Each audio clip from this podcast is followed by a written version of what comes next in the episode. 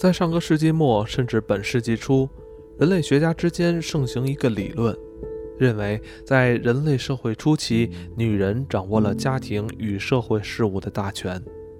为了这个原始女权的预设，论者提出了许多证明。例如，在史前艺术中，雕像主要都是女性，也经常出现女性象征的艺术品。在原始时代的地中海盆地以及其他地方。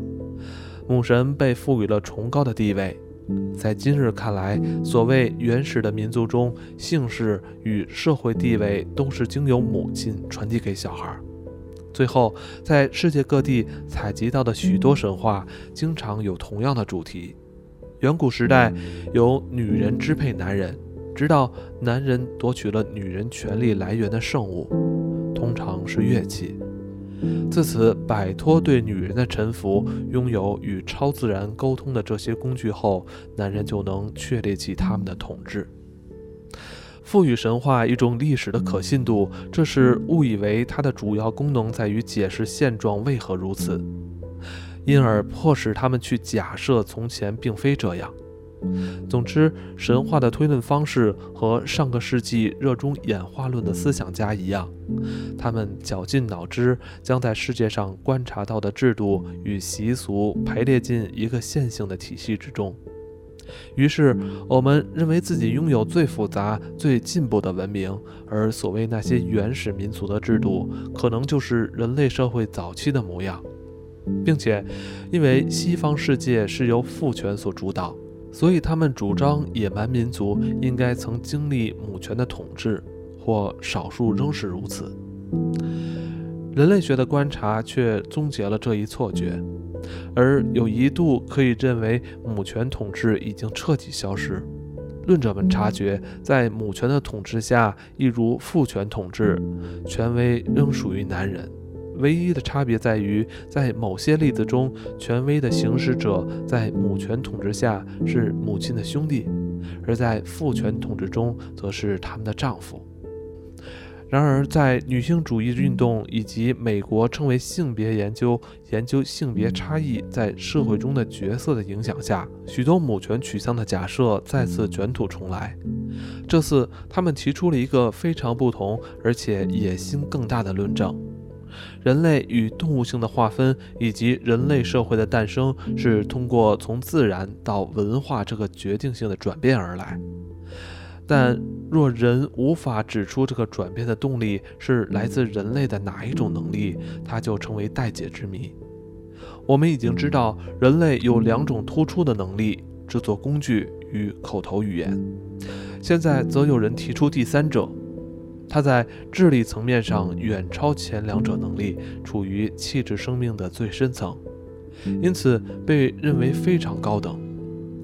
若此理论被证实，文化的出现将不再神秘，而是根植于生理学当中。根据这一传统的说法，在所有哺乳类动物中，只有人类能够在任何季节做爱。人类女性并没有一个或多个发情期。并且在特别容易受孕、怀孕的阶段，它们也不会通过改变颜色以及散发气味向雄性示爱，在非发情期也不会拒绝雄性。这个主要的差异让我们看到从自然过渡到文化的可能性，甚至是必然性。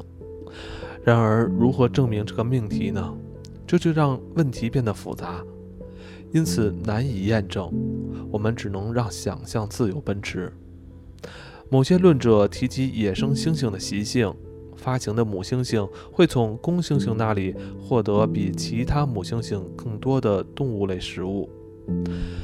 将此结论草率地移植后，人们便讨论：在人类身上，当狩猎成为男性专属的工作时，那些显得随时都可亲近的女人就会从男人那里得到较多的猎物。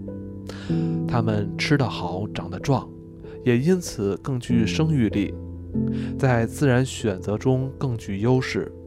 此外，这还有另一个益处。通过隐匿排卵期，这些女性可迫使男性花更多的时间在她们身上，而不只是单纯的为了繁殖。如此，他们便可确保拥有长期的保护。因为随着演变过程，他们生下的小孩体型越来越大，成长越趋迟缓，对保护的需求也越来越高。部分的论调则与上述理论完全相反，因为女人不张扬她们的发情期，使得丈夫对她们的监视变得更困难。这些丈夫未必总是最好的生育者，基于物种的利益，女人会增加让其他男性受精的机会。如此，针对一夫一妻制这个现象，已经有两种完全颠倒的诠释：一者是一夫一妻制的关键。另一者则是对此制度所造成的不便的补救措施。而在一份受到高度重视的法国科学期刊中，我们找到被严肃介绍却同样荒诞的第三种理论：发情期的消失是乱伦禁忌的起因。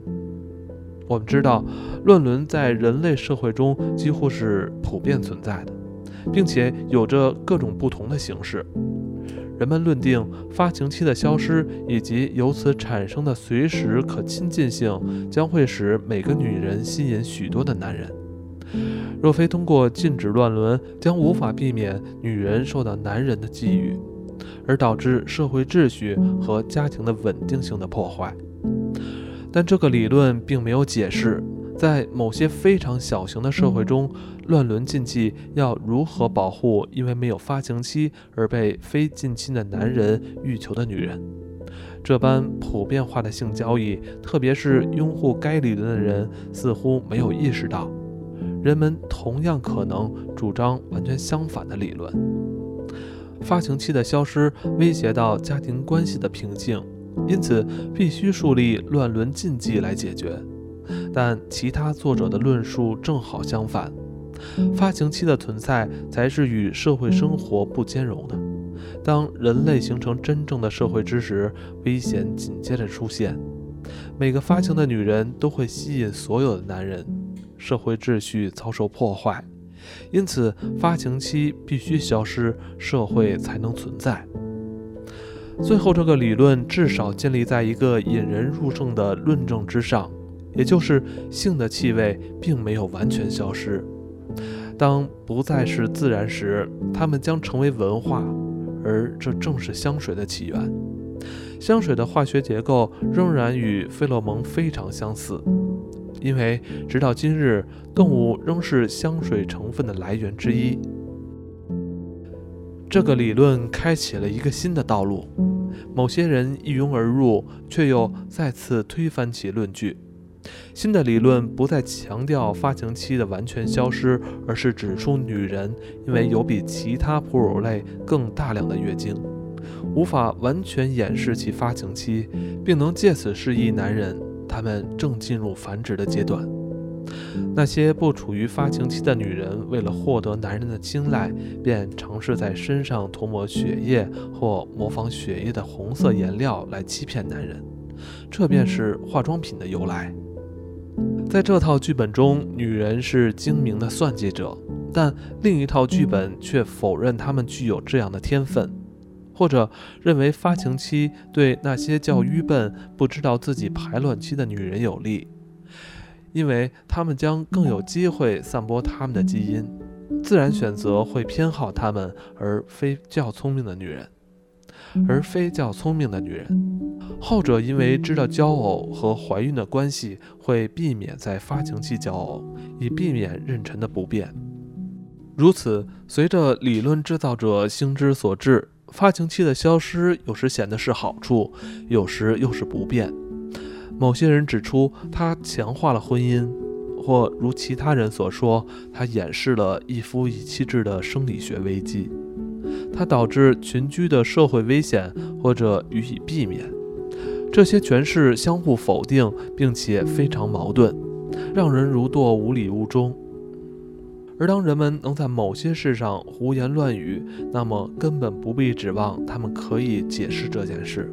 在美国也是如此。一个世纪以来，人类学家越来越重视学科的谨慎与严肃精神。在见到他们的研究领域被这些生殖器谬论入侵甚至淹没，他们怎能不感到悲哀？人们讨论这些新观点，仿佛是昨天才发生的。但假设它们确实发生过，也将上溯至数十万年或数百万年前。对于那样久远的过去，我们无法置评。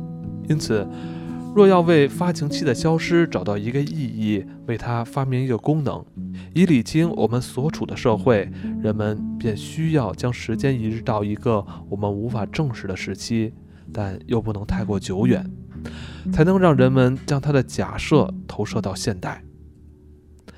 值得注意的是，在美国，这些关于发情期的理论受到另一个也试图缩短时间的理论影响。根据此理论，尼安德特人也就是智人的先祖，因为咽与喉的共同构造，他们无法拥有说话的能力。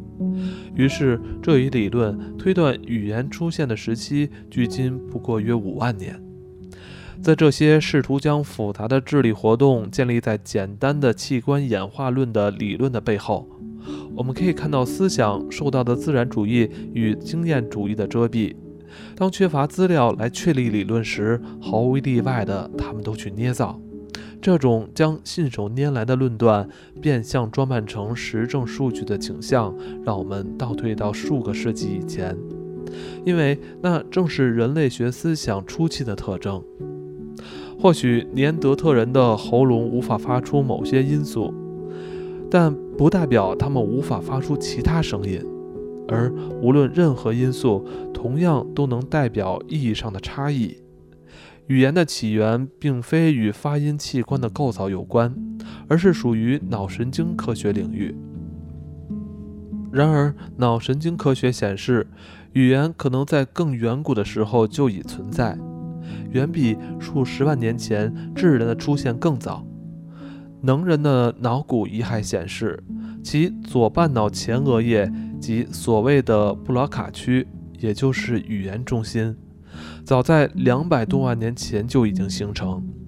而正如被赋予的名称所示，能人亦会制作简单的工具。值得注意的是，主控右手的大脑中心与布罗卡区非常接近。且两者的发展相辅相成。虽然没有证据证明能人会说话，但他们已具有最早的语言能力。相同的，就我们直接的祖先直立人来说，五十万年前他们就能对称的裁切石器，而这样的工作需要好几道工序。我们无法设想，没有教学，这些复杂的技术如何能够代代相传。上述例子都推翻了远古时期没有概念性思想、口头语言、社会生活等理论。对于那个远古时期，我们无法构想出任何不会显得天真、愚蠢的假设。